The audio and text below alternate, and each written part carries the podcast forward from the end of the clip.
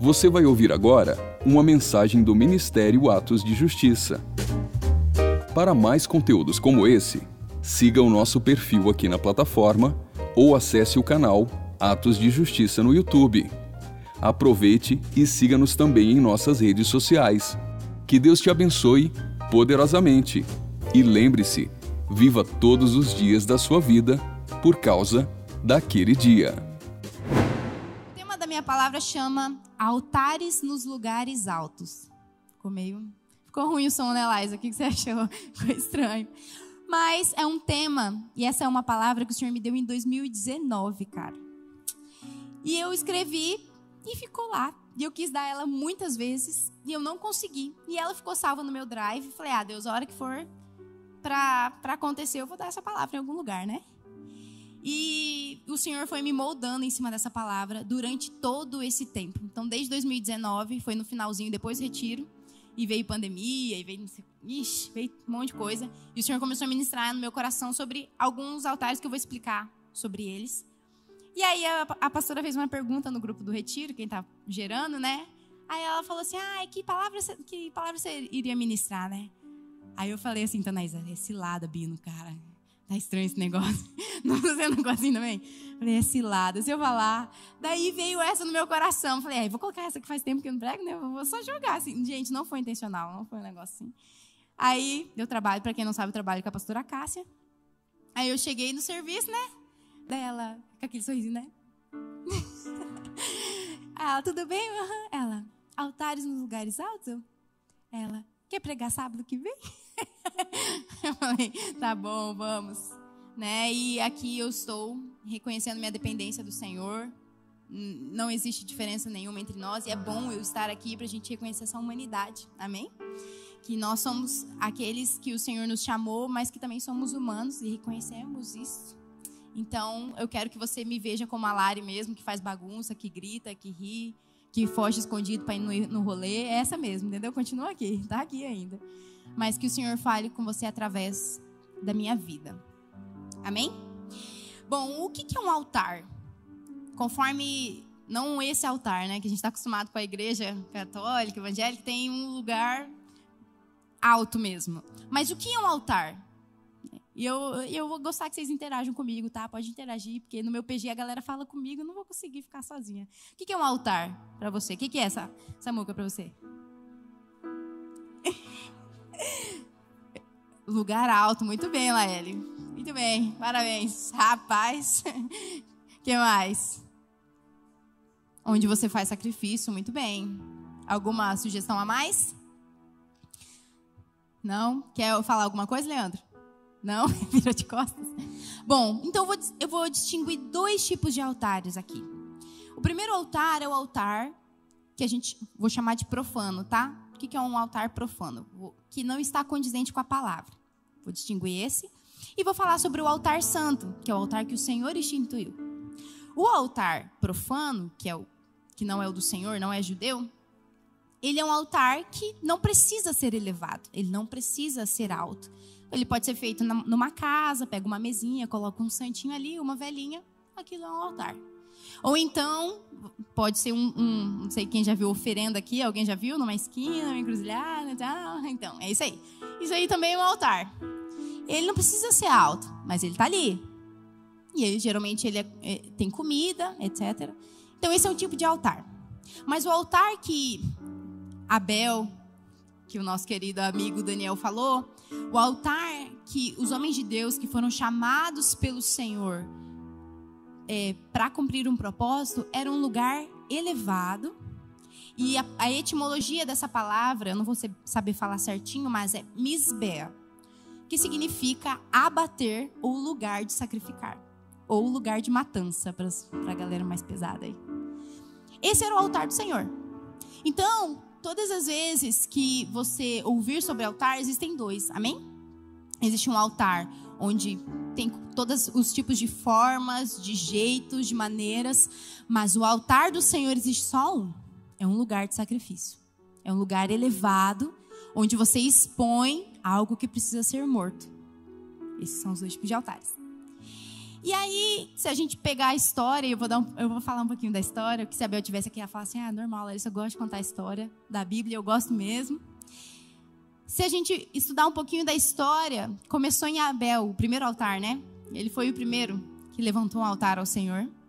Um altar que foi recebido, primeiro o seu coração, como ele disse, graças a Deus me antecipou, e depois a sua oferta. Depois, quem foi o próximo que fez? Alguém lembra? Para interagir comigo aqui, para não ficar tão sozinha. Quem, quem lembra? Escola dominical aqui. Quem foi o próximo que levantou o altar? Vamos ver. Hã? Não, antes de Abraão, tem um. Muito bom, galera. Noé. A, galera, a terra não tinha. Não tinha... O que, que você está falando aí dentro? Presta atenção, rapaz. Noé. A terra foi, né? Acabou a galera ali, acabou todo mundo, acabou os povos. E Noé começou um novo mundo. E qual foi a primeira coisa que ele fez quando ele saiu da arca? Ele, ele levantou um altar. E a Bíblia diz que quando ele levantou um altar, o cheiro suave subiu. E o Senhor fez essa aliança com ele. Depois foi Abraão, Isaac, Jacó, até chegarmos em Moisés. O que aconteceu com Moisés? A gente sabe da história. Egito sofreu tal, escravidão, tirou, atravessou o Mar Vermelho, todo mundo em seco. E aí, chegamos no deserto. No deserto, eles aprenderam a fazer a Páscoa, aprenderam a fazer tudo certinho. Moisés subiu ao monte do Senhor e ficou lá um monte tempo 40 dias. E o povo, se vocês quiserem abrir comigo aí, está em Êxodo 25. Vamos ler bastante Bíblia.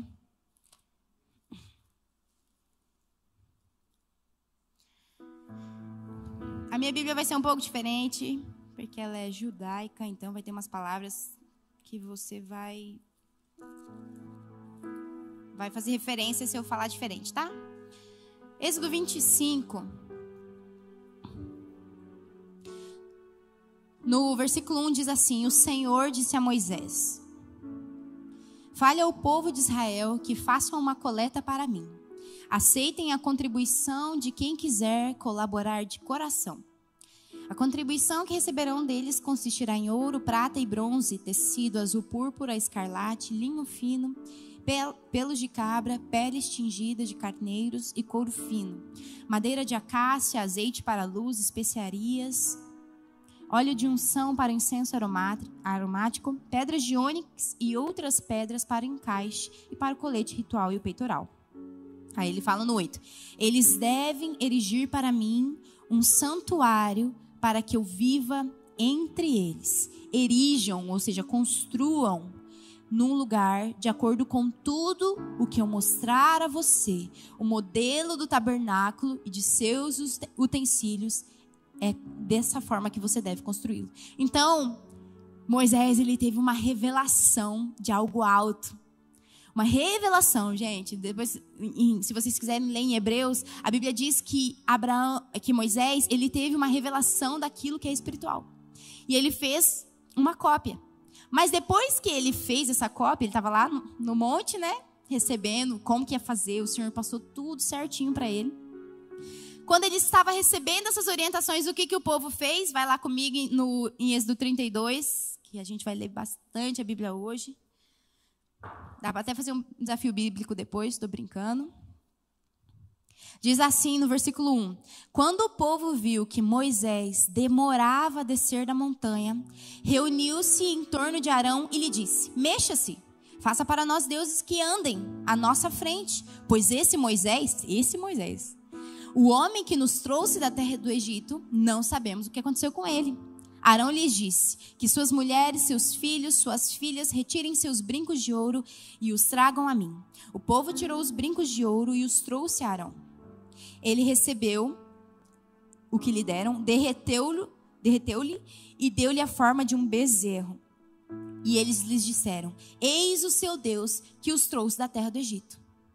Ao ver isso, Arão construiu um altar dele e anunciou: Amanhã será um dia de festa do Senhor. E aí na minha Bíblia está escrito Adonai. Adonai é o nome que o povo de Israel dava ao Senhor Deus Yahvé. é que eles não diziam o nome de Yahvé. Eles tinham tanto temor que eles não, não diziam. Então, ao invés de dizer Yahvé, eles diziam Adonai. Então, o que, que eles estão fazendo aqui? Eles falam assim, ó, a gente, Moisés, não sei o que aconteceu com o cara. Subiu, não desceu. E a gente precisa de algo palpável. Porque a única coisa que a gente tinha de palpável do Senhor era quem? Moisés. Já que a gente não tem mais nada palpável do Senhor, então vamos fazer um bezerro. Note aqui que eu, eu sinceramente, opinião minha, tá? Para eu não, não fazer nada, nenhuma afirmação errada da palavra. Eu não creio que eles estavam querendo fazer outro Deus. Eu acredito que eles queriam dar uma forma ao nosso Deus. Entende? Porque é mais fácil adorar aquilo que você vê. É mais fácil você servir algo que é palpável. E aí, quando você quer dar uma forma ao seu Deus, você acaba colocando as suas intenções naquela forma.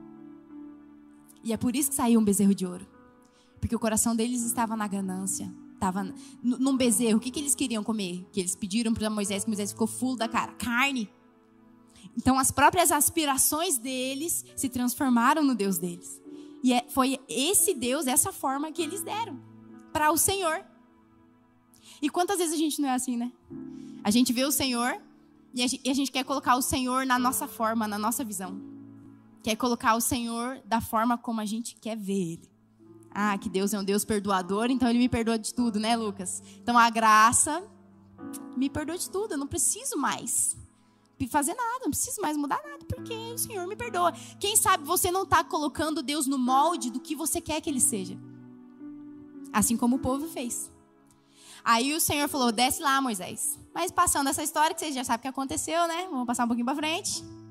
Quando o Senhor estabeleceu o tabernáculo, ele também deixou algo muito importante para a gente. Abre lá em Levíticos 17:1.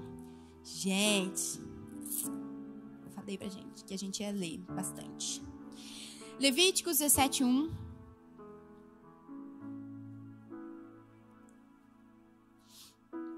Eu estou fazendo só um panorama histórico para vocês entenderem aqui. Diz assim: eu vou falar do jeito que está escrito, tá? Adonai disse a Moisés: Fale a Arão, a seus filhos e a todo o povo de Israel e diga-lhes que o Senhor assim ordena. Quando alguém da comunidade de Israel matar um boi, um cordeiro ou uma cabra dentro ou fora do acampamento, sem levá-lo à entrada da tenda do encontro, para apresentá-lo como oferta ao Senhor diante do tabernáculo de Adonai, será culpado de sangue. Pois verteu sangue e essa pessoa será eliminada do seu povo. Essa é a razão para, para o qual o povo de Israel trará seus sacrifícios realizados no campo e eles serão levados para quem? Para o Senhor, a tenda do encontro, diante do sacerdote. E ali realizarão seu sacrifício. Então, vocês notaram que antes dessa passagem do tabernáculo, antes disso, podia levantar o altar em qualquer lugar? Quantos entenderam isso? Todo mundo entendeu? Beleza? Então, antes do tabernáculo feito por Moisés, você podia levantar o seu altar em qualquer lugar. Ah, eles não estão entendendo. Calma, vai dar certo, gente. Vocês vão entender. Então, onde você andasse, existiam altares. Podiam ser altares profanos ou altares do Senhor. Por exemplo, o altar que a galera levantou lá do bezerro de ouro era de Deus? Era ou não era? Não. Era um altar elevado? Tinha um sacrifício ali? Não, era um altar com uma imagem.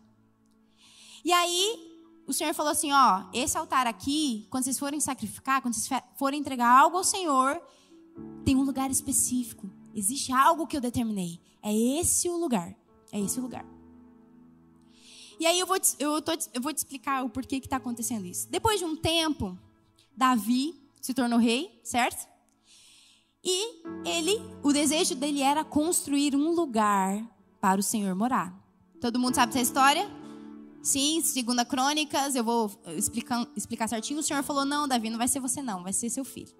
E Salomão construiu um lugar. Um lugar, uma habitação para o Senhor. Um lugar onde todo o povo de Israel, que já tinha entrado na terra de Canaã, então, vamos fazer uma retrospectiva aqui. Abel, tal, descendência, Noé, todo mundo morreu. Abraão, Isaac, Jacó, Egito. Saiu do Egito, deserto, entrou na terra de Canaã. Na terra de Canaã, cada um recebeu a sua, o seu lugar, né? E aí o que, aconteceu? existia um lugar onde o tabernáculo estaria.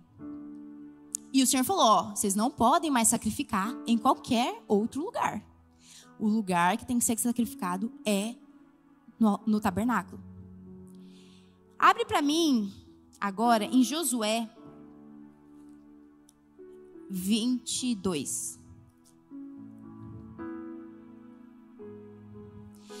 Quando eu vou contextualizar, a galera entrou na terra de Canaã, ainda teve uma desobediência, coração teimoso, típico do humano que a gente também é, né? Bem coração teimoso. Mas o Senhor foi orientando e o povo foi entendendo isso. Então, à medida que eles foram conquistando terras, eles foram falando: não, dá certo, se a gente obedecer, dá certo. E aí eles entraram, e uma, tinha três tribos, galera. Metade de Manassés, Gade e Rubens. Eles preferiram ficar no lugar antes da terra de Canaã, que era tinha o Rio Jordão, para lá era Canaã, antes tinha uma terra. E falou assim: a gente quer ficar aqui. Aí Moisés falou: ah, muito bonito para vocês. Vai ficar aí e não vai lutar e ajudar seus irmãos. Negativo, vocês vão ajudar todo mundo. Falou: não, a gente vai ajudar todo mundo. Só que a gente fica aqui terminou de lutar, a gente volta para o nosso lugar. Dito e feito, aconteceu. Conseguiu todo mundo entrar nas suas terras. Beleza, pode ir embora? Pode ir embora, tchau. Quando eles chegaram lá, no versículo 16, vamos um pouquinho antes, né? Vamos aqui, no versículo 10. Quando chegaram às cercanias de Kenã, eu não sei como está aí em você, perto do Jordão, eles construíram um altar ali, próximo do Jordão. Um altar bastante expressivo, bem grande. O povo de Israel ouviu sobre isso e disse: Olhem, os descendentes de Ruben, os descendentes de Gad e meia tribo de Manassés construíram um altar perto da fronteira com a terra dos. É cananeus que está aí? Hã? Canaã. Na, na área próxima do, do Jordão no lado que pertencia ao povo de Israel. Quando o povo de Israel ouviu isso, toda a comunidade de Israel se ajuntou e foi para Siló contra eles. Ou seja, você imagina, vamos parar para pensar aqui. Ô, oh, cara, valeu, velho, por, me ajudar a conquistar minha terra. Valeu, viu? Toma aqui um pouquinho para você tal. Tchau, tchau, até mais. Boa, boa sorte, boa viagem, bom retorno. Aí, beleza, chegou quando eles estabilizaram, a galera chegou na terra deles e construíram um lugar. Podia ou não podia construir?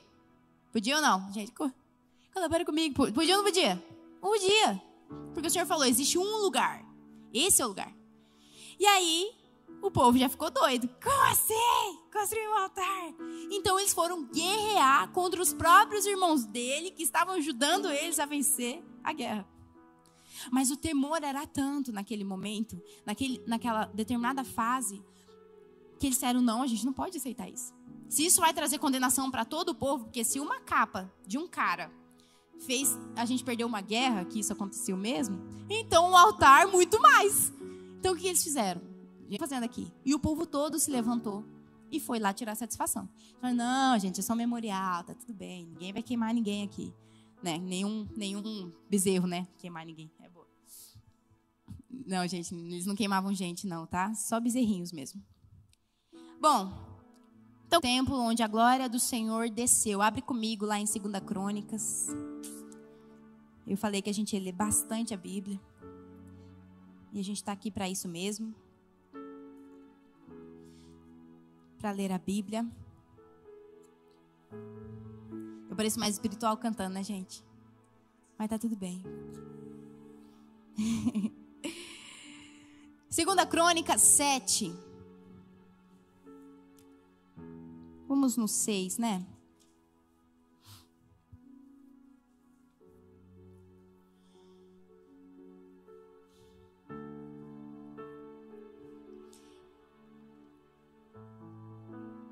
Bom, capítulo 6, versículo 12, diz assim: Então ele, ele está falando aqui de Salomão, tá?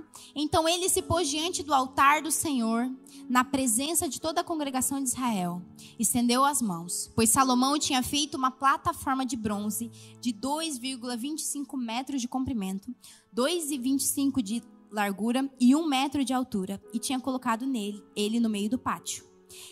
Ele ficou sobre ela e então ajoelhou-se diante de toda a congregação.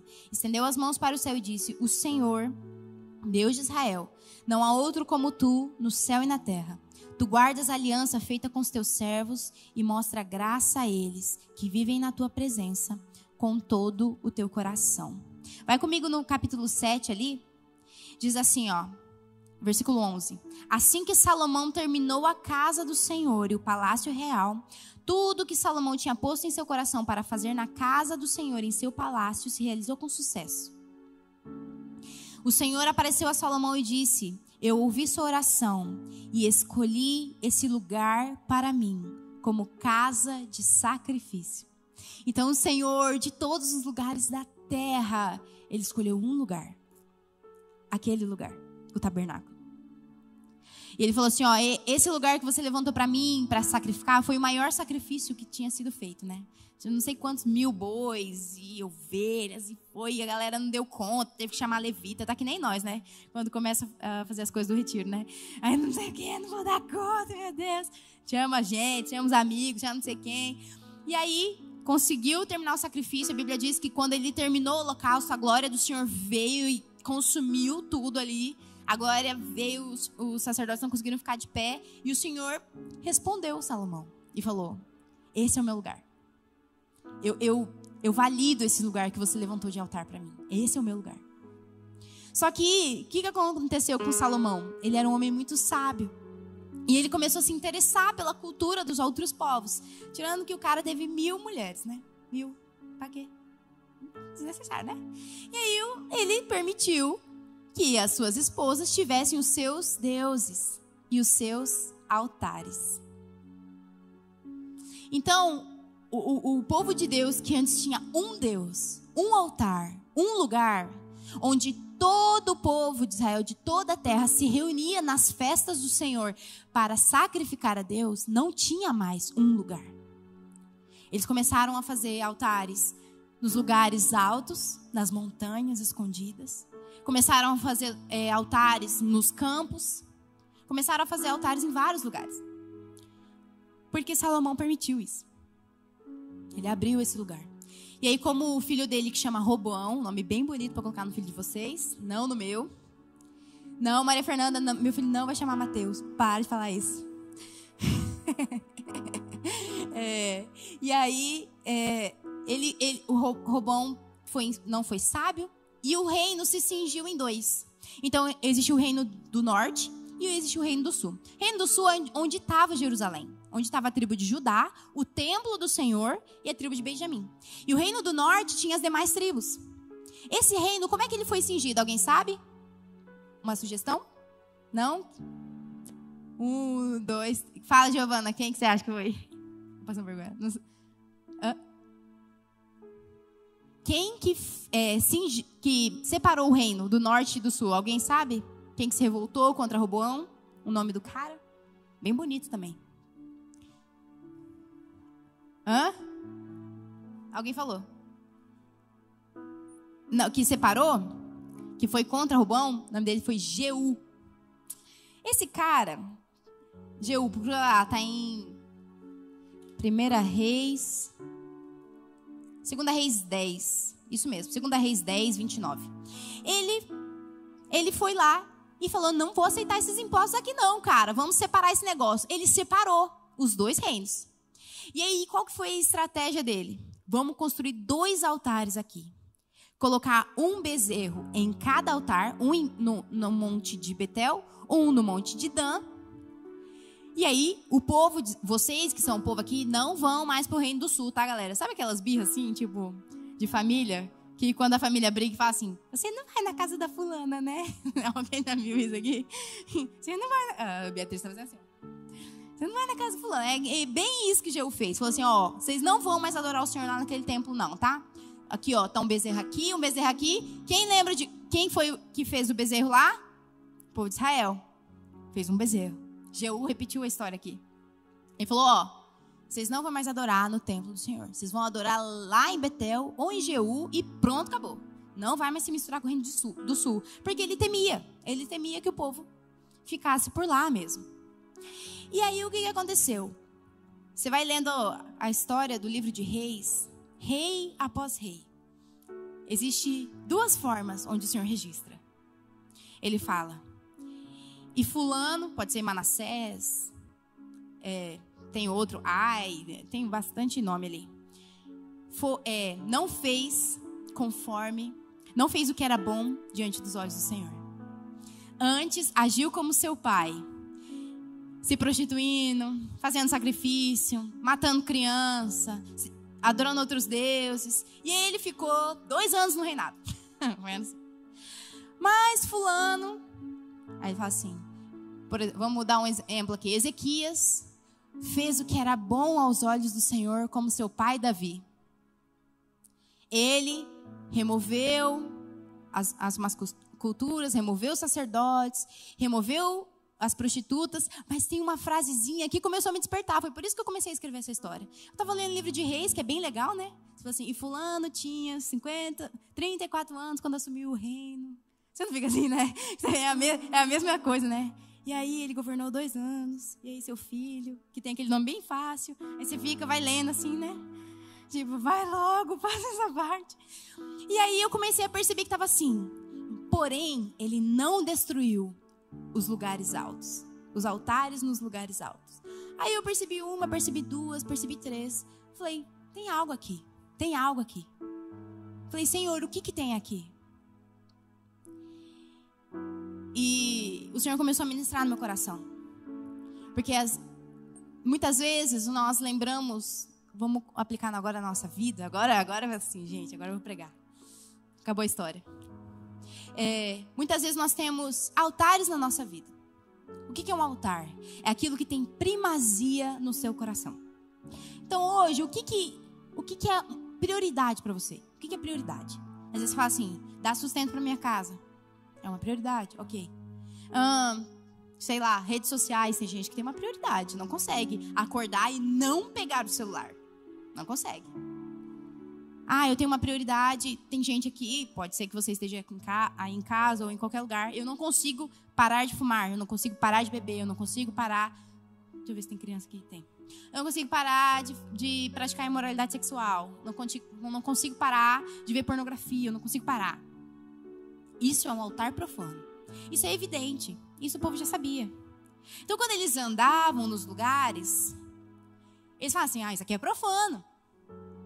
Mas existiam pessoas ali que levantaram altares. E não era profano. Por que, que não era profano? Porque eles levantavam ao Senhor. Mas era o lugar certo? Era o lugar certo? Não era. Mas eles levantavam. Por quê? A lei se perdeu.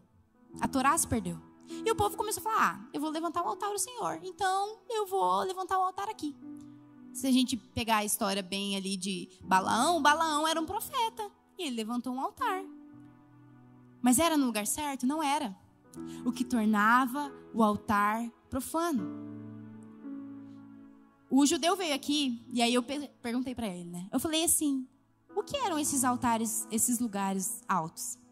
Ele falou assim: o Senhor ordenou que fosse o tabernáculo, o sacrifício fosse feito no tabernáculo. Mas o povo não obedeceu. E eles continuaram construindo altares nos lugares altos. Ou seja, eles estavam cultuando o Senhor. Tava ou não tava? Alguém corresponde comigo aí? Tava? Sim. Mas o lugar era o certo? Não. Tá, Lari, e, como, e o que, que isso quer dizer na minha vida?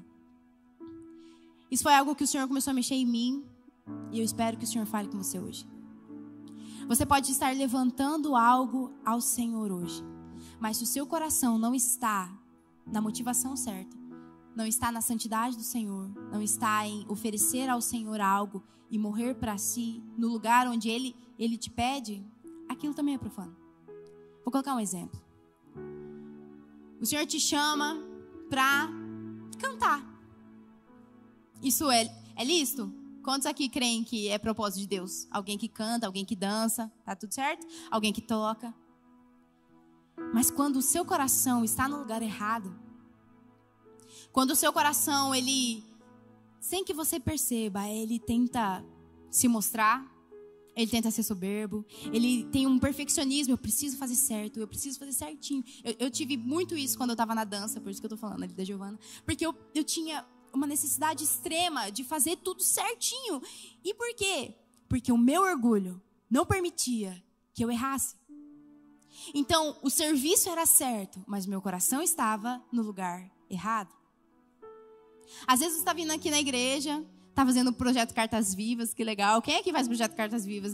Deixa eu ver. Ihu, aí a Núbia. Gente, quem quiser participar desse projeto, depois de hoje, uma oração, consagração, motivação certa, procurem a Núbia para falar do amor de Jesus, evangelizar. Você é muito bem-vindo. Mas não adianta nada você chegar na Núbia e falar: Núbia, eu quero pregar o evangelho do Senhor. Mas a sua motivação não é porque as pessoas precisam da palavra de Deus, mas é porque você quer que as pessoas vejam que você é uma, uma mulher de Deus, um homem de Deus. Isso é lícito. Isso é lícito. Mas o lugar não é o certo. Esse não é o lugar. Porque o lugar certo do tabernáculo é o lugar onde a glória é de Deus. Onde os olhos são para Deus. Onde tudo que a gente faz é entregar. E aí o sacerdote faz o resto. a gente não tem glória nenhuma. Você imagina, você chega no templo, chega com seu carneirinho, ele só tá mais. Dá aqui, confessa aí, né? Vai, próximo, vem. Não tem glória nenhuma. Não tem. Mas, muitas vezes, nós queremos fazer do nosso jeito. Às vezes não é o tempo certo. Às vezes o Senhor fala assim: não faz ainda, não vai ainda. Daí a gente é teimoso. Aí a gente fala assim: ah, não vai deixar? Ok, vou levantar o meu altar no lugar que eu quiser. Às vezes não é o tempo e você fala assim, eu vou sim, vou entrar no mistério sim, vou fazer tal coisa sim. Às vezes não é o tempo de relacionar, eu vou sim. E aí você acaba matando no lugar errado, na hora errada, a coisa errada. E acaba profanando aquilo que deveria ser santo.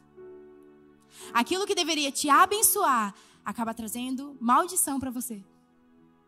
Porque você não entendeu o lugar certo. Existe um lugar existe uma pessoa, existe um Deus.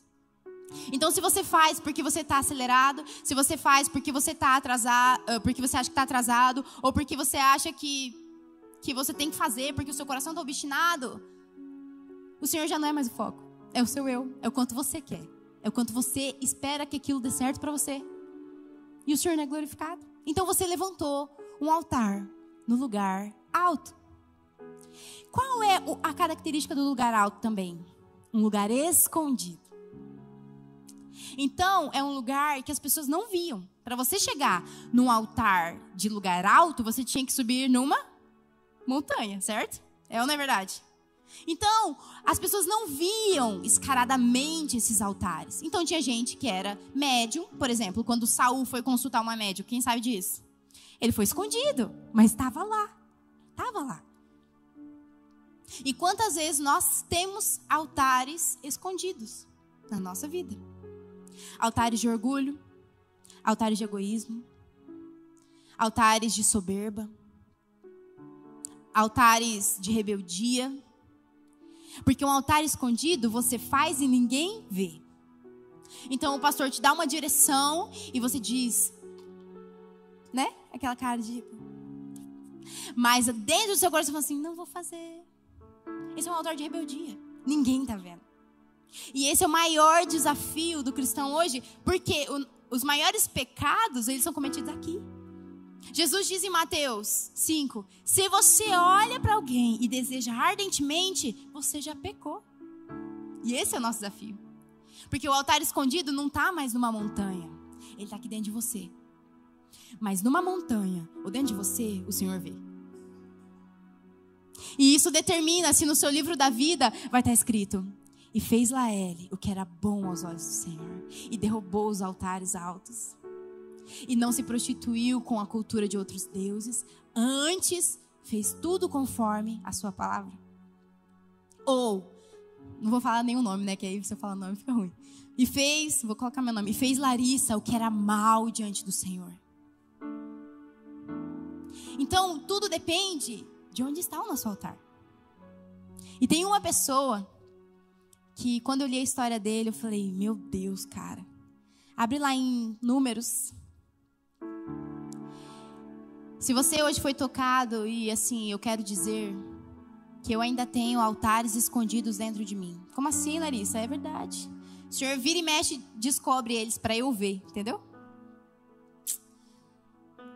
E aí o Senhor me confronta e fala: Ó, oh, esse daqui ainda ocupa um lugar indevido que não no meu altar. E aí, abri, vocês abriram em Primeira Reis?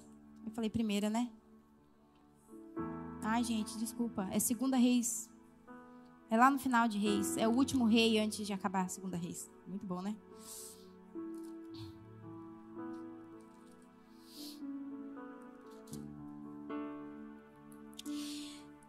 Diante disso, gente, o que aconteceu? Não sei se vocês lembram, mas vou, vou contextualizar para vocês que não tem problema. Eu amo a história da Bíblia. A galera começou a se desviar, começou a levantar outros altares, começou a sacrificar seus próprios filhos. Os altares foram levantados. Tanto Israel era o mais tenso, assim. Judá, que era o reino do sul, estava mais ou menos assim de boa. Mas o reino do norte estava zoado. Quem lembra que o reino do norte é dos dois bezerros? Vocês lembram? Certo? Eu falei errado, gente. Abre em 2 Reis 18, que eu vou contextualizar um pouquinho antes. Rei Ezequias.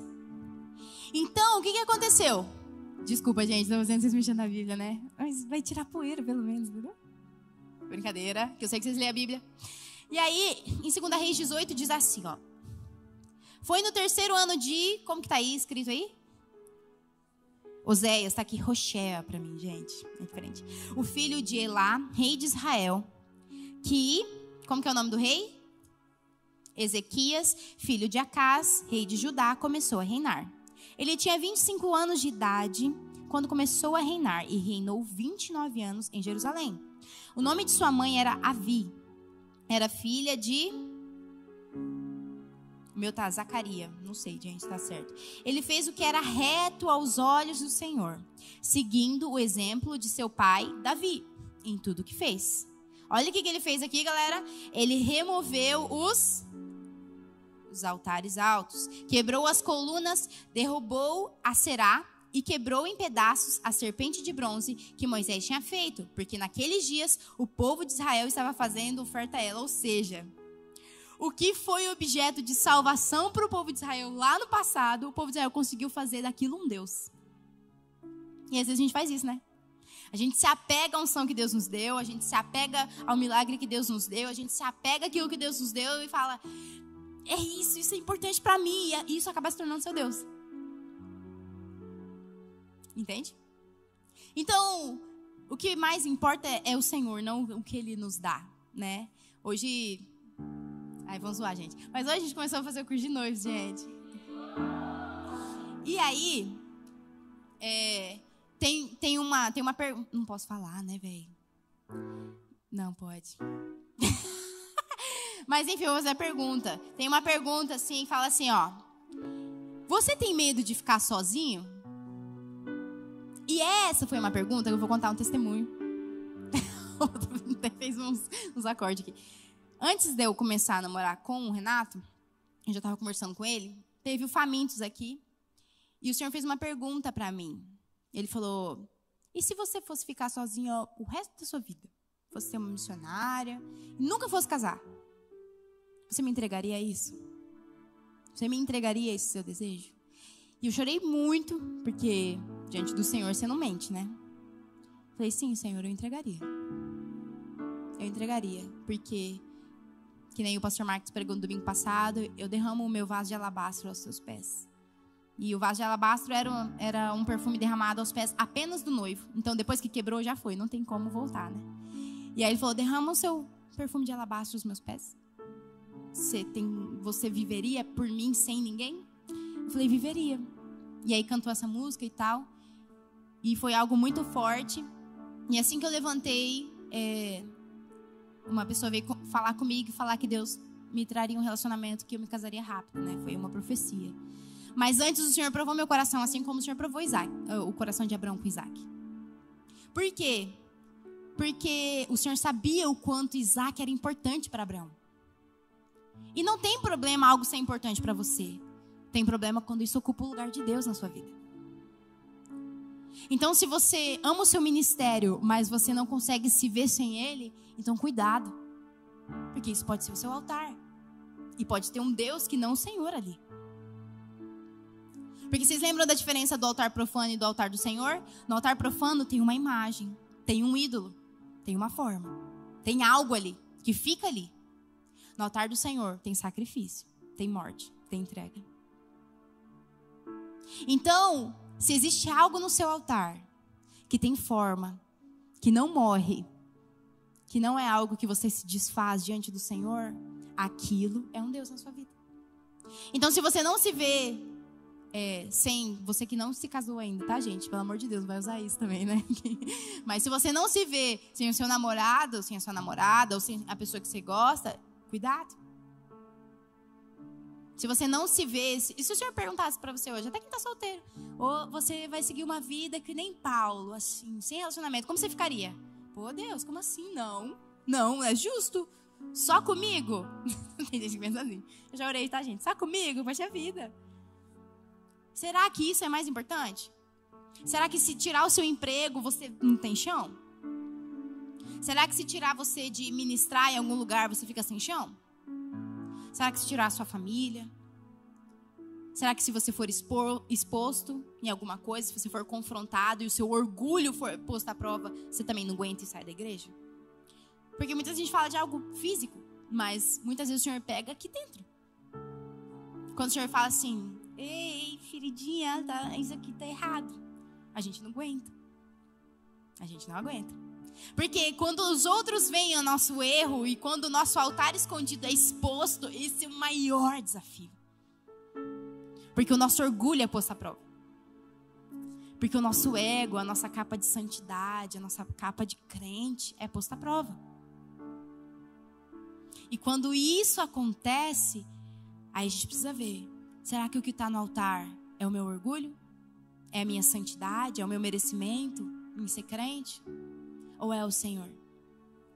Porque muitas vezes a gente está adiando a exposição de algo errado, porque a gente tem. A gente não quer expor que a gente está errado, entendeu? Isso é verdade. É difícil você chegar e falar assim: eu errei. Tá doendo. É difícil. Quando o orgulho ainda mexe com você. Sexta-feira a gente teve uma situação que aconteceu comigo e tal. E aí ficamos assim, né? Eu e o Renato falamos assim: e agora? Quem tá certo, quem tá errado? Não sei. Ficou com um negócio assim. Falei, vamos ver com o Jean e com a Cássia, porque orientação é de Deus, amém, gente? E aí a Cássia pegou e falou: Não, Lari, você que errou nisso. Você tem que mudar nisso, nisso, nisso. Falei, amém. Aí quando a gente entrou no carro, eu falei, tá vendo, amor, como é bom a gente falar? Ele, é, eu tô certo, que eu tava certo. Ele falou, né? Falei, exatamente. Porque para mim não dói mais estar errado. Duro é estar errada e continuar nesse erro. E continuar nesse orgulho. E continuar lutando e sendo persistente, argumentando, até que a, a, o que eu sou errada, eu mostro que eu tô certa. Entendeu? Então, o que é altar na nossa vida é aquilo que é imprescindível, que a gente se agarra e que se Deus for tirar, a gente fica. Ah, não. Se quando o Senhor vai mexer, você já fica meio desesperado, cuidado. Isso pode ser um altar. E não um altar santo, mas um altar profano. Porque se for um altar santo, tudo bem, você entrega lá e fala: queima aí, Jesus, pode queimar. É para sua glória. Que suba a ti como aroma suave e agrade seu coração. Essa é a diferença. Então, Ezequias, o que ele fez? Ele removeu os lugares altos. Mas de, da onde? De Jerusalém. Porque ele era rei de Jerusalém. Então, ele removeu os lugares altos dessa terra. Agora abre, agora sim. Que eu vou ler esse texto aqui. Primeira, segunda Reis 22. É só um pouquinho para frente. Diz assim: Vocês abriram? Tá de boa? Josias tinha oito anos quando começou a reinar. Quantos anos ele tinha? Oito, cara. Ele reinou 31 anos em Jerusalém. O nome de sua mãe era. Aqui tá. Y-D-I-D-H. Eu não vou saber falar. Hã? Gedida? Gedida ou Gedidia? Gedida? Gedida. Filha de Adaiá, não vou saber. De O Lucas tá sofrendo comigo com esses nomes, né, amigo? esses nomes da Bíblia judaica, mas amém. Ele fez o que era reto aos olhos do Senhor, vivendo sinceramente nos caminhos de Davi, seu pai, não se desviando nem para a direita nem para a esquerda. E vamos seguir lendo. No 18º ano do rei Josias, ele tinha 16, então. É, 16, né? Não. 8 mais 18 dá o quê? 30... 26? É? 26, amor? 26. O rei enviou o seu secretário, Chafã, que está escrito aqui, filho de essa pessoa aqui, filho de Mesbulã, à casa do Senhor, dando-lhe as seguintes instruções: Vá até. É Ilquias que está aí?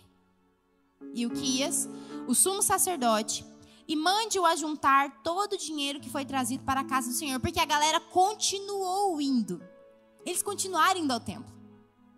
Então você fala assim, Lara, eu continuo vindo na igreja, eu continuo chorando aqui, eu me ajoelho, eu choro, eu caio, eu oro em línguas e tal, e flui. Mas se o altar escondido está lá, não adianta. O Senhor continua se desagradando do nosso coração. Entende? Porque está subindo dois tipos de incenso: o que é agradável e o que não é. E ele falou assim: é, todo o dinheiro trazido da casa do Senhor, o qual tem sido coletado pelo do povo pelos guardas da porta. Então repasse aos seus supervisores da obra da reforma da casa do Senhor, porque Josias se propôs a restaurar a, causa, a casa do Senhor.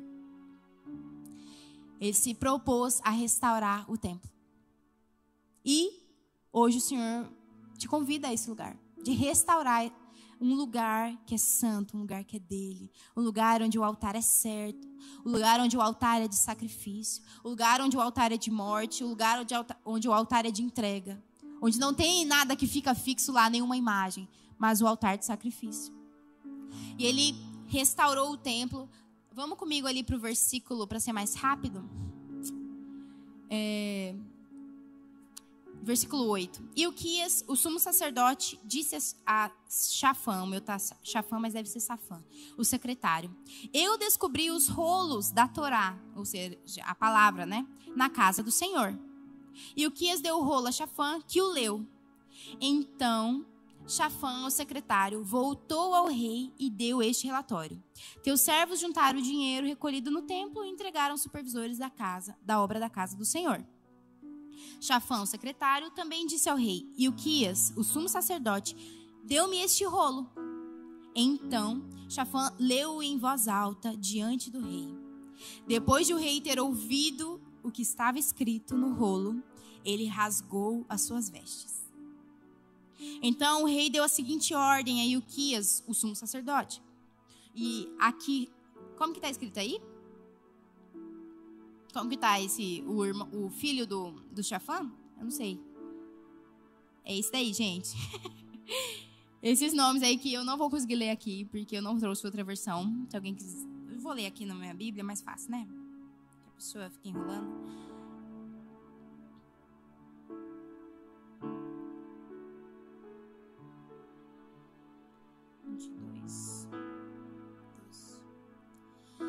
Aí. Então,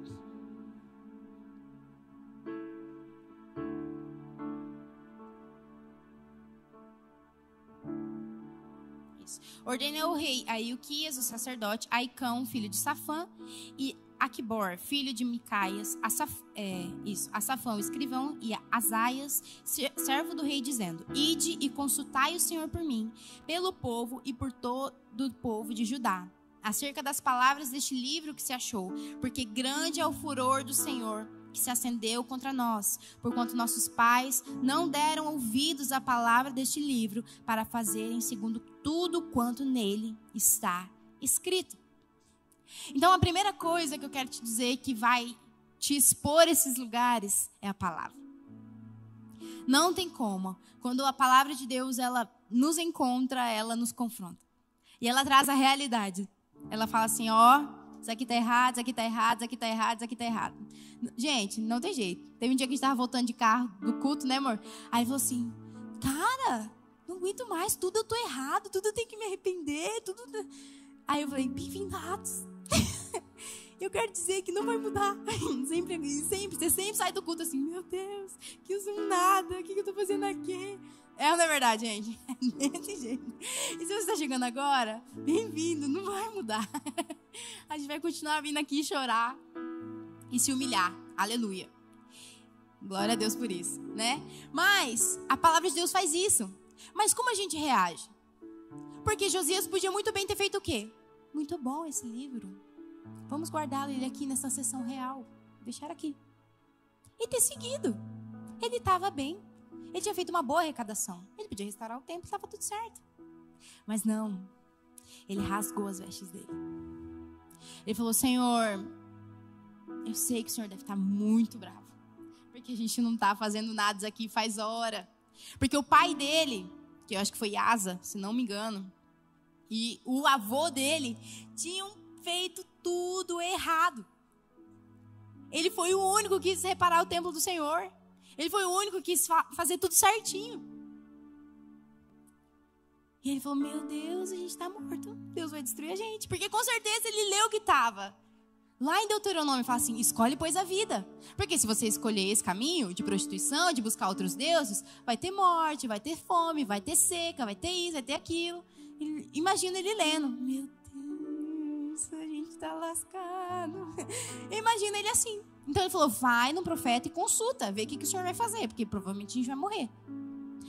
Então o sacerdote Ilquias, Aicão, Akbor, meu Deus, Safã e Azias, nomes bons para colocar no filho, foram ter com a profetisa Uda, mulher de Salum, o guarda-roupa. Gente, não entendi nada, né? O guarda-roupa. Filho de Tikva, filho de Arás, e lhe falaram. Ela habitava na cidade baixa de Jerusalém. Onde ela habitava? Na cidade baixa. O que, que isso tem a ver? Nada, gente. É só uma brincadeirinha. Porque eu tô falando de lugares altos. Não tem nada a ver, não. Ela lhes disse: Assim diz o Senhor, o Deus de Israel: Dizei ao homem que vos enviou: Assim diz o Senhor: Eis que trarei males sobre este lugar e sobre os seus moradores, a saber todas as palavras do livro que leu ao rei de Judá. Visto que me deixaram e queimaram incenso a outros deuses, para me provocarem a ira com todas as obras de suas mãos, o meu furor se acendeu contra este lugar, não se apagará. Porém, ao rei de Judá, que vos enviou a consultar o Senhor, assim lhes direi: Assim diz o Senhor, o Deus de Israel, acerca das palavras que ouviste. Porquanto teu coração se enterneceu e te humilhaste perante o Senhor. Quando ouviste o que falei contra este lugar e contra os seus moradores, que seriam para sua assolação e maldição, rasgaste as suas vestes e choraste perante mim. Também eu te ouvi, diz o Senhor. Pelo que eis que eu te reunirei a teus pais, e tu serás, serás recolhido em paz à tua sepultura, e os teus olhos não verão todo o mal que hei de trazer sobre este lugar. Então os reis, os, eles levaram essa informação ao rei. Um ato de humildade, de dizer: a gente vai morrer, Senhor, misericórdia. O que, que, que o Senhor quer que a gente faça? Consultar ao Senhor. Se hoje você está aqui e se o Senhor trouxe algo à sua mente, que é um altar na sua vida, hoje, seja humilde, reconhece. Reconhece diante do Senhor. Reconhece diante do Senhor realmente e fala: Deus, eu me humilho. Eu quero. Eu quero ser transformado. Eu quero ser mudado. Vamos para o capítulo 23. O seu volume sumiu, amor. Mas amém, eu acho que é para dar seriedade no negócio. Então deu ordem ao rei. Versículo 1, tá? Do 23. Então deu ordem o rei a todos os anciãos de Judá e de Jerusalém que se juntaram a ele. O rei subiu à casa do Senhor e com ele todos os homens de Judá, todos os moradores de Jerusalém, os sacerdotes, os profetas, todo o povo, desde o menor até o maior. E ele e leu diante dele todas as palavras do livro da aliança que foram encontradas na casa do Senhor. Vai comigo lá no versículo 4. Então o rei ordenou ao sumo sacerdote Uquias e aos sacerdotes da segunda ordem e aos guardas da porta que tirassem do templo do Senhor todos os utensílios que tinham que se tinham feito para Baal e para o poste ídolo e para todos os exércitos dos céus. E os queimou fora de Jerusalém, no campo de Cedron, e levou as cinzas deles para Betel. Então a primeira coisa que ele fez, ele tirou de dentro do templo do Senhor aquilo que não era do Senhor. Tudo que era para adoração de outras coisas. Então hoje, se analisa e fala: Senhor, o que precisa ser tirado de mim? Será que é a ira? Será que é o meu orgulho? Será que é minha vanglória? Será que é minha soberba? Começa tirando daí de dentro. E aí, o que, que ele falou? Gente, meu Deus. Também destituiu os sacerdotes que os reis de Judá estabeleceram para incensarem sobre os altos nas cidades. Então, a galera dos sacerdotes, não contentes em levantar um altar no lugar que não era certo, falou: vamos instituir uma, uns outros para levantar um incenso lá no lugar alto. Eles ainda mandaram gente para ir trabalhar no lugar profano. E muitas vezes a gente é assim. A gente tem um ídolo no nosso coração, a gente tem uma conduta errada e a gente ainda leva o outro embora. A gente ainda convence, argumenta, né? Fala, não, porque. Vamos colocar um exemplo aqui, né? Vou colocar um exemplo. A pessoa tá lá reclamando de tudo, brigando com todo mundo. Ninguém tem a coragem de expor ela, mas chega e fala assim: não, é verdade, fulano, porque a pastora é, realmente, ela devia ter te cumprimentado, né? Não, é verdade. É, eu também me sinto assim às vezes, porque ela não me chama para os eventos, para as coisas, para trabalhar. Por que, que ela não me chama? Por que, que ela sempre chama os mesmos? Ou seja, o seu coração está amargurado, você tem um problema de inferioridade, e ainda você chama outra pessoa para subir e levantar um altar também. De vitimismo, de egoísmo, de amargura. Não bastante você levantar um altar para você mesmo e colocar sua imagem lá, você chama outros para levantar um incenso que o Senhor não vai receber. E eu não estou falando isso, gente, porque eu nunca fiz isso, pelo muito contrário. O Senhor já me pegou muito na maledicência. Muito. Inclusive na omissão. Porque o fato de você não fazer nada, porque com certeza tinham sacerdotes ali que não se posicionavam, mas também não faziam nada. Também não se levantavam assim, oh, a Torá está aqui, o livro está aqui. Por que vocês estão cumprindo? O livro estava lá. Ninguém pegou para ler, nem os próprios sacerdotes. Então, se você vê a maledicência acontecendo e você também não se posiciona, você está pecando igual. Porque se você não fala e não corrige, você está concordando. É. Aí você fica assim. É, então, né? Aí você tenta dar aquela argumentada santa, né? É, a gente não pode julgar, né? Fica aquele negócio no ar, né? Aí a pessoa fala assim: Eu não tô julgando, eu estou falando uma verdade, que tem que melhorar aqui na igreja, que não sei o quê. É na é verdade que acontece assim? Gente, é não é verdade? Acontece, porque a gente é humano, tá? Normal, tá? Normal, a gente é humano. E a gente se expressa assim. A gente justifica os nossos erros e traz gente para perto. Não basta você ter problema com imoralidade sexual. Você está carente, se relaciona com o outro e faz o outro pecar junto com você. Não basta você ser desobediente. Você vai e fica mandando mensagem para um monte de contatinho até alguém cair no seu lábio. Aí você chama todo mundo para junto. Vamos levantar um altar errado. Não basta você não concordar com a visão de uma liderança. Você vai lá e comenta com os outros para fazer o outro obedecer também. Bom, vamos falar para os músicos, né, também junto, né? Não basta você levantar, sair do altar e beber água. Você vai conversando com um monte de gente. Agora peguei só os músicos. Não basta você querer conversar lá no fundo da igreja. Você chama os irmãozinhos para levantar um altar errado. O altar está aqui, você está lá. Você acha que o lugar está certo? Não tá. Assim, para quem tá trabalhando tá, gente, para quem tá trabalhando tá. Não basta você não ir no PG, vamos aplicar aqui agora, né? Não basta ir no PG, você chama a pessoa para ir comer um BK, para ela também não ir. Não, gente, eu não tô falando que tudo. Gente, nada disso. Eu não tô condenando, ah, é certo ou errado. Não é. Mas, onde está o nosso coração? Entende? Onde está o nosso coração? Nove horas, né? Aleluia. Bom para me lembrar. Onde está o nosso coração? Será que o nosso coração está num lugar que não deveria estar? Será que as nossas palavras, nossos atos, nossos pensamentos demonstram o lugar que a gente erigiu e que não deveria estar ali?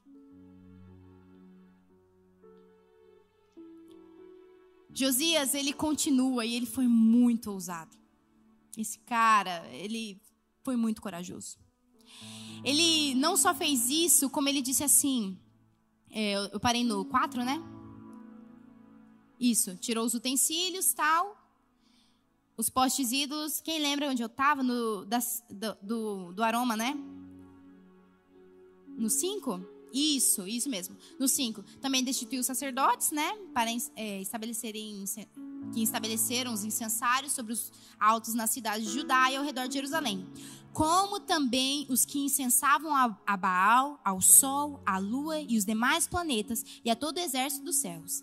Também tirou da casa do Senhor o poste ídolo que levou para fora de Jerusalém até o vale de Cedron, no qual queimou e reduziu a pó que lançou sobre as sepulturas do povo. Também derrubou as casas de prostituição cultual. Cara, tinha prostituição dentro do templo que estavam na casa do Senhor, onde as mulheres teciam tendas para o poste ídolo. A todos os sacerdotes trouxe da cidade de Judá e profanou os altos, ou seja, os lugares altos, em que os sacerdotes incensavam, desde Jeba até Berseba. E derrubou os altares das portas que estavam à entrada da porta de Josué, governador da cidade. Mas os sacerdotes dos altos, olha aqui, não sacrificavam sobre o altar do Senhor em Jerusalém, porém comiam pães asmos no meio de seus irmãos. Ou seja, eles estavam no lugar errado, fazendo a coisa errada e queria estar em comunhão ainda. Estava lá comendo, desfrutando da presença. Então, você estar chapando, orando em línguas, uh, muito bom, não garante que o seu altar é legítimo. Porque vai subir fumaça ali. Mas o Senhor está recebendo? Porque esse é o maior, meu maior temor. Às vezes eu estou no louvor e a galera, você escuta uns gritos e tal, legal. Tem um fone muito bom que ele isola, assim, a gente não escuta. Porque a minha preocupação hoje não é mais se as pessoas estão sentindo a presença de Deus, é se Ele está recebendo meu culto. Porque não adianta nada você se arrepiar, se emocionar, ser muito legal, você gostar da minha voz. Se o Senhor olhar para mim e falar, eu não recebo recebo. Não adianta nada eu estar tá aqui em cima do altar, eu estar tá fazendo as coisas, estar tá cuidando de gente no PG, estar me movendo nas coisas e o Senhor não receber. Porque o altar não está no lugar certo. Porque o meu coração não está no lugar certo. Porque eu quero fazer as coisas para que as pessoas vejam que eu sou uma crente boa. E aí me aceitem, e aí eu me sinto inclu incluída nos lugares. Então tem algo errado. Tem algo errado. Porque se você faz para que as pessoas te reconheçam como uma boa serva de Deus, também está errado, porque o Senhor já te recebe. Ele te escolheu, ele te chamou, ele não tem dúvida do seu chamado. A gente tem. Mas ele está te preparando. Assim como o Senhor me preparou nesses dois anos, gente. Quem sabe, quem sabe da minha história. Ele me escondeu, ele me tirou do altar. Ele me tirou. Porque eu tinha um problema de soberba e hoje não tenho problema falar para ninguém isso aqui. Ele me tirou em uma outra igreja, ele me tirou de tudo que eu tinha. Eu não aguentei, eu saí da igreja. Daí eu cheguei aqui no, na Atos, aí o senhor falou: Ah, vamos te curar. Curou minhas feridinhas, me amou. Pastora Cássia, te amo por quem você é. Eu, larará. Beleza, cresceu um pouquinho, tomou leite, pãozinho. Agora vamos, vou te tratar de novo. E se eu tirar tudo que você tem, Larissa? E se você não estiver em mais nada? Será que você ainda vai ter certeza que eu te amo, mesmo quando você se sente imprestável na igreja? E ele me escondeu, gente. Eu queria ministrar, não dava. Eu queria ir pro culto, não dava. Foi a época que escolhia todo mundo. Eu ficava assim. Aí, chama o fulano pra orar. Aí chama os outros. Eu ficava assim. Ah, meu Deus, meu Deus. Chorei um monte. Por quê? O Senhor tirou o meu ídolo, o meu altar errado. Tinha um altar, mas estava errado. Estava errado me tirou da dança, fiquei fora do louvor. Gente, nossa, tudo, tudo. A coisa mais simples que você pensar, tipo assim, fazer oferta. Nada. Nada. Porque eu amo realmente trabalhar. Assim, você não, não, tá tudo bem. É, isso aí, né? Chorava todo dia. ah, é, é verdade, compartilhei com ele. Porque das minhas feridas o Senhor trouxe poder para curar e na vida do Lê também foi assim. Só que eu tive que expor. Eu expus pro Leandro, expus pra pastora, expus pro Kim, uma vez, não sei se ele lembra. Eu tive que expor para o Senhor me ajudar a derrubar. Então, não tenha medo de expor. Deixa o Senhor tirar. Deixa Ele derrubar isso que não é dele. Que você construiu com a sua mão. Que você construiu com a força da sua mão. Porque às vezes você está achando, eu sou digno, porque eu faço tudo certinho. Mas eu faço tudo certinho. Por que, que o Senhor não está deixando eu subir lá no altar e cantar e tocar e pregar e sei lá o quê? Tanto que assim, depois desse tempo, é a primeira vez que estou subindo e tipo, era uma coisa que eu não espero mais, sabe por quê? Porque quando o Senhor, ele te coloca no lugar certo, com o coração certo, e você está fazendo aquilo que ele quer que você faça, não importa se é aqui em cima, se é lavando um banheiro. Entende? E ano passado o Senhor começou a fazer isso, e aí eu entendi na festa de tabernáculos, eu queria estar cantando e eu estava tirando o lixo do banheiro. E o Senhor provou meu coração ali, e eu falei: Senhor, se é aqui que o Senhor quer que eu esteja, então eu quero estar de coração. E aí eu comecei a cantar. Comecei a cantar. Comecei a dizer: Eu irei, Senhor. Por isso que eu cantando essa música, né, gente? Até hoje coloquei e chorei de novo. Eu irei por onde quiser, eu irei. Se para ver tua face eu preciso ir mais alto, eu preciso subir no monte que eu vou estar sozinha, eu vou. Então, não segure isso mais. Não segure, porque se o Senhor te levantar com essa ousadia, você vai alcançar outros lugares, assim como Josias fez. Ele disse assim: Também profanou a Tofete, que está no vale dos filhos de Non, para que ninguém queimasse seu filho ou sua filha como sacrifício a Moloque. Olha só o nível que eles tinham chegado. E a gente fala assim: ai, mas como que começou? Começou com Salomão se casando com as outras mulheres. Um relacionamento simples. Começou levantou um altarzinho. Ai, que legal sua roupa, vamos usar essa roupa, vamos. E chegou nesse nível de sacrificar os seus próprios filhos a um outro Deus. Também tirou os cavalos que os reis de Judá tinham dedicado ao sol, na entrada da casa do Senhor. Da câmara de Natameleque, o camareiro, a qual ficava no átrio os carros de sol, o queimou. Também o Senhor derrubou os altares que estavam sobre a sala de Acás. Olha só o que ele foi fazendo como também os altares que foram feitos pelos reis de Judá. Os altares feitos por Manassés, nos dois átrios do Senhor. Ele levantou um monte de altar dentro da casa de Deus. E a gente está fazendo isso também. Às vezes, a gente está fazendo isso também. O rei profanou também os que estavam de frente de Jerusalém, estou no 13, tá? A mão direita do monte da destruição, os quais edificara Salomão o rei de Israel, para Astarote. Olha o que, que Salomão fez. Abominação dos Sidônios e para os Quemos, abominação dos Moabitas. E Milcom, abominação dos filhos de Amon. Semelhantemente, fez em pedaços as colunas e cortou os postes ídolos. O lugar onde estavam encheu ele de ossos humanos.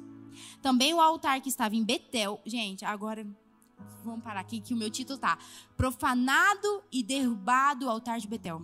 Vocês lembram que eu expliquei, contextualizei que Judá estava no reino sul, que tinha o reino do norte, lembram? Betel e Dan. Então eram dois povos, dois territórios, reino norte e reino sul. Josias era do reino sul. O cara teve tanta profundidade e intensidade em viver a pureza do Senhor que ele derrubou o altar de outro reino. Entende? Então aqui no versículo 15 ele disse: Também o altar que estava em Betel, e o altar que fez. É Jeroboão mesmo, o. Kim, tá certo. E o altar que fez Jeroboão, filho de Nebate, que tinha feito pecar a Israel, esse altar, junto com o alto, o alto lugar, o rei derrubou, destruiu o alto lugar, reduziu a pó o seu altar e queimou o poste ídolo. Olhando Josias ao seu redor, viu as sepulturas que estavam ali no monte e mandou tirar delas os ossos e os queimou sobre o altar. E assim profanou, segundo a palavra do Senhor que apregoara o homem de Deus que havia anunciado essas coisas. Meu Deus, meu Deus, ele derrubou um altar que nem era dele. Tamanho, tamanho a sua dedicação, ele teve ousadia, ele podia ter entrado em guerra com outro rei, cara. Mas ele teve tanto zelo, tanto zelo, que ele desenterrou os ossos daqueles sacerdotes que eu fui pesquisar para saber, eram sacerdotes que serviam ali. E queimou. Será que você tem coragem do Senhor tirar os ossos de algumas coisas que já estão enterradas ali? E colocar no altar e queimar? Será que você deixa o Senhor desenterrar algo que até já está morto? Você já, já matou, tá tudo bem. Tudo bem. Eu, eu resolvi sozinho. Quem, quem conhece aqui já? Eu resolvi sozinho, Senhor, meu pecado perdoa, amém e tal. Enterrou, tá ali. Será que você tem coragem? Do Senhor tirar e falar: Não, não quero enterrado, eu quero queimado, eu quero destruído, eu quero vir pó, não quero nada mais. Porque enquanto tem osso, você ainda consulta, ainda vê. Mas quando vira pó, já não tem mais volta. Será que você tem coragem de entrar nesse lugar? E aí, vamos para o versículo 19. Também tirou Josias todos os santuários dos altos que haviam na cidade de Samaria. Já não era mais cidade dele, gente. E que os reis de Israel tinham feito para provocarem a ira do Senhor. Ele fez segundo todos os atos que tinham praticado em Betel. Então ele fez em Dan também. Matou todos os sacerdotes dos altos ali sobre os altares e queimou ossos humanos sobre eles e depois voltou para Jerusalém.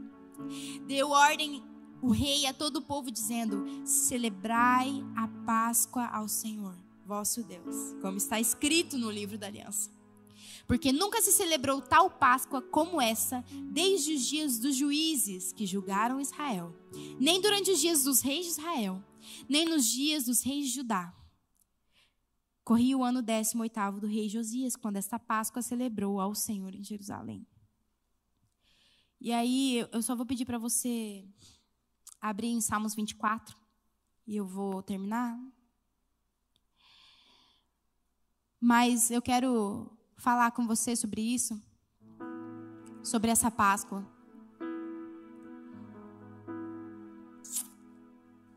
Ele celebrou a Páscoa, e a Páscoa para nós é redenção, mas para eles também era.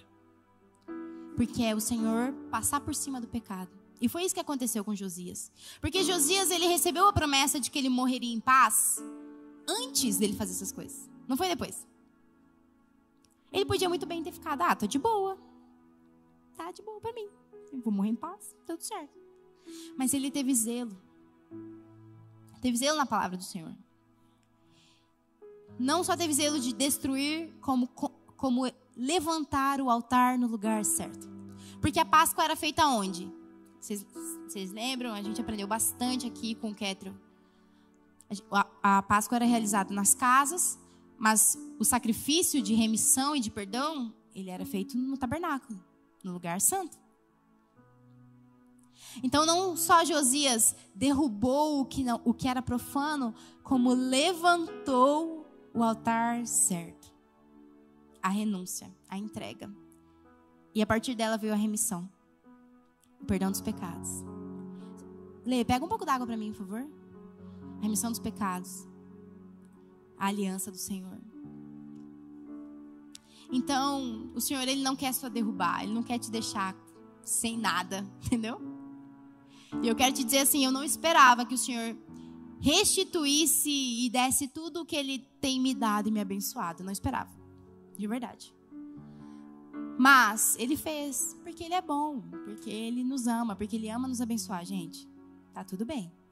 Só que hoje eu não tenho nenhuma palavra tipo, ai, se você derrubar os lugares altos e tal, sua vida ser uma bênção, prosperar, não sei o quê, finanças. Ah, tá aqui, gente. Eu não tomei nada. Eu não vi, porque eu não consigo ver direito. Tá aqui. Foi mal, Kátia. Obrigada, viu? Bem seguida. Mas eu vejo bem, gente. Até perdi o que eu tava falando. Ah, tá. Isso. Eu, assim, eu até falei, Senhor, toda palavra minha que eu prego sempre tem um negócio bom, entendeu? Tipo, ah, daí acontece tal coisa, tem uma recompensa. Mas nessa não existe outra recompensa que não o Senhor receber o nosso culto. E para mim é a melhor. Sabe? Então, depois que o Senhor fez isso comigo, eu sou mais feliz porque não me dói mais, sabe? Não me dói mais se chamam outro e não me chamam. Não me dói mais se outra pessoa é o responsável por tal coisa e eu sou ajudante. Não me dói mais. Porque eu entendi quem eu sou nele. O que ele tem para mim, qual o propósito dele. E isso com certeza me ajudou e me auxiliou a entender o meu lugar de mulher virtuosa. Porque se eu fosse egoísta que quisesse fazer do jeito, do meu jeito sempre, como eu quisesse, tal, sem passar por esse tratamento, com certeza, com certeza não, né? Mas eu acho que o Renato ia ter um trabalho comigo, entendeu? Mais difícil. Porque eu, desde criança, era muito argumentadora, né? Assim, não é toa que eu sou advogada, mas assim. Eu tinha muita dificuldade de dizer, nossa, eu errei. Eu falava, ah, é, é isso, ah, é porque eu não vi, ah, é porque aconteceu tal coisa eu não percebi. Eu justificava, assim, né? O meu ego, o meu eu. E hoje eu não quero te levar para esse lugar. Eu quero que você entre nesse lugar de falar: tá aqui, Deus, meu altar é esse aqui, estava escondido até agora. Nem eu sabia que ele existia. Mas o Senhor está me mostrando. Tua palavra me encontrou. E eu decido rasgar minhas vestes. Eu decido ser humilde. Eu decido destruir tudo. E não é para você também chegar na sua casa, pelo amor de Deus, se sua casa não é crente. E jogar tudo fora, entendeu? É dentro de você. Aí com o tempo o Senhor vai entrando, amém? Amém? Se bem que eu acho que a maioria aqui, em nome de Jesus, é a família é crente. Mas não é fisicamente, é aqui dentro. Abriram em Salmos 24? Sim, todo mundo?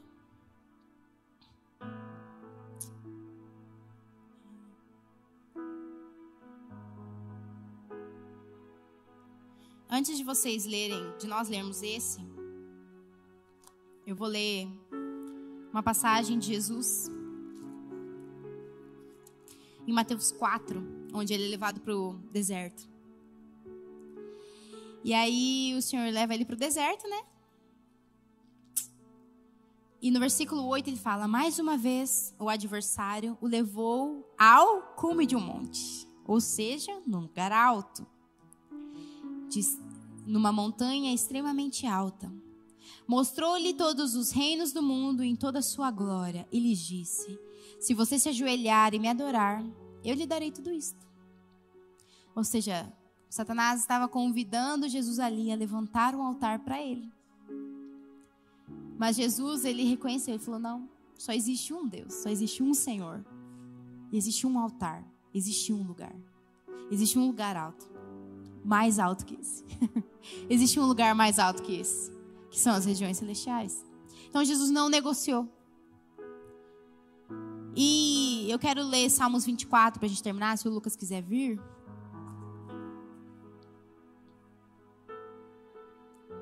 Salmos 24 fala muito comigo porque ele fala: A terra é do Senhor e tudo o que há nela, o mundo e os que ali vivem Pois ele estabeleceu suas fundações sobre o mar e firmou sobre rios. Quem subirá ao monte santo do Senhor? Quem poderá entrar em seu santo lugar? Aqueles com mãos limpas e com coração puro. Que não tornam vãos os propósitos de sua vida. É um pouquinho diferente aqui mesmo. Nem juram votos apenas por engano eles receberão a bênção do Senhor e a justiça de Deus, do Deus que os salva. Na minha Bíblia está assim: assim é o caráter daqueles que o buscam, que buscam a, a tua face, ó Deus de Jacó. Existe um lugar alto que realmente o Senhor quer nos chamar, mas não é um lugar escondido, é o Monte Santo dele.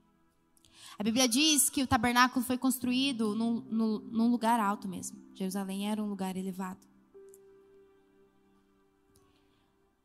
E eu, antes de você, de a gente orar, eu quero dizer que O Senhor só vai ministrar no seu coração quando você reconhecer esse lugar humildemente. Não adianta tocar um louvor, uma música massa que tem tudo a ver. E você chegar aqui, ajoelhar e tal. E você não ter esse confronto com a sua realidade. Então reconheça. Sabe, eu tô nesse lugar com você, tamo, a gente tá junto, entende? Às vezes a gente fica com uma resistência de vir aqui na frente, de reconhecer o erro. Porque a gente acha que quem tá atrás vai ver a gente. E quem tá aqui na frente vai ver a gente. Vai falar, pobre pecador. Não, gente. Se eu tô aqui é porque eu passei por isso. Eu já abri minha vida. Tá aqui, todo mundo tá sabendo agora. Então eu não vou te olhar assim. Vou falar como o Ketro falou. Eu vou falar, nossa, Jesus está contente agora. Porque o lugar certo vai ser ajustado. Porque essa pessoa vai ser levada ao lugar certo. E provavelmente esse lugar é um lugar bom, gente. O Senhor não quer te fazer, te colocar no, no, no fundo de nada esquecido. Não! O Senhor quer te levar para o lugar mais alto. Além desses altares naturais, Ele quer levar você para o Monte Santo, Senhor. Para o lugar mais alto ainda. Para o lugar onde Moisés alcançou. Onde ele viu o Senhor face a face. Ele quer te levar para um lugar onde você alcança as regiões celestiais e o tabernáculo santo do Senhor na região espiritual está lá e você entra nesse lugar. Mas só entra nesse lugar quem tem mãos limpas e um coração puro. Só entra nesse lugar quem tem a motivação certa e o altar está no lugar certo. E o altar é o certo. E o altar é de renúncia. E o altar é de sacrifício. E o altar é dizendo: Deus, esse aqui é o meu cordeirinho mais precioso, sem defeito nenhum. Olha, está certinho. Toma aqui, ó. Sacrifício. Subadinho o aroma suave. Se o seu altar hoje são as finanças, entrega pro Senhor. Você não sabe como vai ficar sem esse dinheiro e tal. Entrega pro Senhor. Enquanto o Lucas canta algo aqui, não cante a música. Fala com ele. Se você quiser vir aqui na frente, se você quiser se jogar, se você quiser se ajoelhar, os, os intercessores vão dar esse tempo para você falar com Deus. Porque a gente fica esperando alguém vir orar pela gente e aí falar o que a gente precisa falar para Deus. Não é assim não. É você e Deus. É você e ele. Se você não tá conseguindo falar, nem fala, mas fala, Senhor, me ajuda. Não tô conseguindo nem falar. O que tá doendo? Ela tirou uns ossos aqui de dentro, eu vou ter que queimar. Mas fala com ele.